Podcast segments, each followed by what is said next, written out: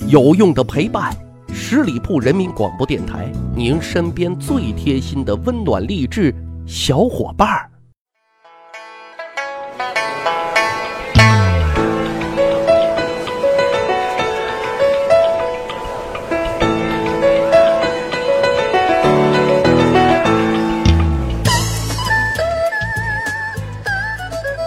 长见识，长谈资，欢迎各位小伙伴收听《密史趣谈》。先给大家拜年了，过年好啊！恭祝大伙万事如意，吉祥安康。已经到年根儿了啊！小时候啊，特盼望过年啊，贴门神、贴对联、穿新衣、收压岁钱，哈！现在想想，那都是美滋滋的。但现如今啊，可能你我都一样，等看了年三十的春节联欢晚会之后，这年似乎也就要快过完了。所以现在大家都在说年味儿淡，那在我看来，简单粗暴理解就是啊，对过年我们在物质方面的期许变少了，但是精神层面的追求又在不断的提高，那所以满足感、获得感就降低了，整个过年的用户体验自然那就变差了啊，没有之前好了。所以呢，就觉得啊，怎么这个年越过越没有意思了呢？不过。因为咱是一个历史节目啊，所以呢，要过一个有意思的新年，那咱就得穿越一回。今天的节目呢，咱就主要聊一聊古代皇宫那是怎么过年的。跟现在一样啊，快过年的这几天，谁还有心情去上班呢？啊，咱说说清代，清代宫廷当中的春节，一般从腊月二十三左右就开始了，一直到正月二十左右才结束。在春节前。先得选定一个好日子，干什么呢？皇帝呢要举行一个封宝仪式，什么意思呢？就是把这个玉玺啊放入匣子当中，妥善收藏啊，告诉文武百官别打扰我了，我要过年了。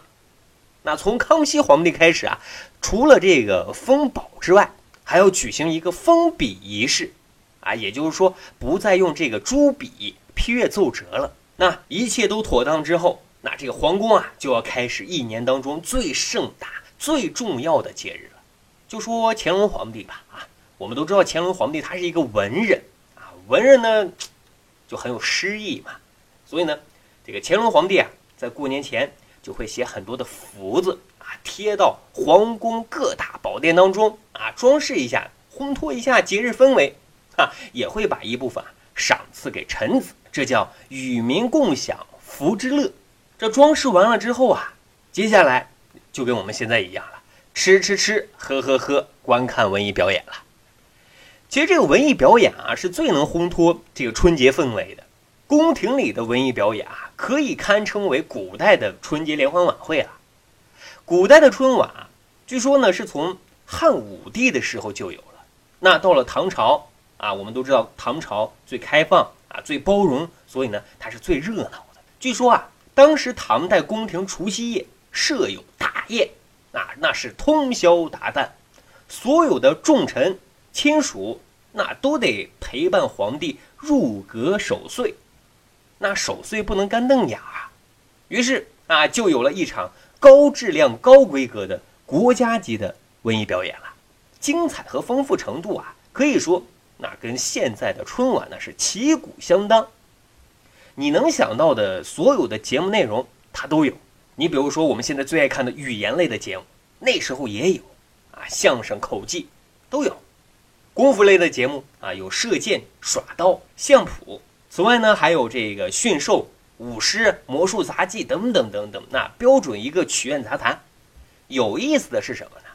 我们都知道，唐代是一个非常开放的时代，所以春晚的这些节目有很多都是深受外来文化的影响。你比如说魔术、舞狮、顶盘子等等啊，这些都是从西域传过来的啊。尤其是西洋魔术，见证奇迹的时刻到了，哈，就这些啊，让达官贵人看的那是如痴如醉。这里头呢有一个特别的小插曲啊，我觉得很值得一提，因为过年在中国人的心里特别特别的重要啊。绝对是件大事儿。刚才我们提到的是皇宫里如何过春节，你皇宫有皇宫的盛宴，那市井百姓当然也有他们自己的狂欢。啊，顺便说一句，在古代春节，老百姓一般都会带上这个全家老小上街啊，除了吃喝以外，也会凑热闹去，干什么呢？参加狂欢节啊！因为在春节期间，各朝代、各地区虽然不一样，但都会有精彩的文艺表演。你比如说舞龙舞狮、唱地方戏曲等等等，这些呢也是深受这些老百姓所喜欢的。这就是说啊，普通的百姓在春节期间是可以上街狂欢的。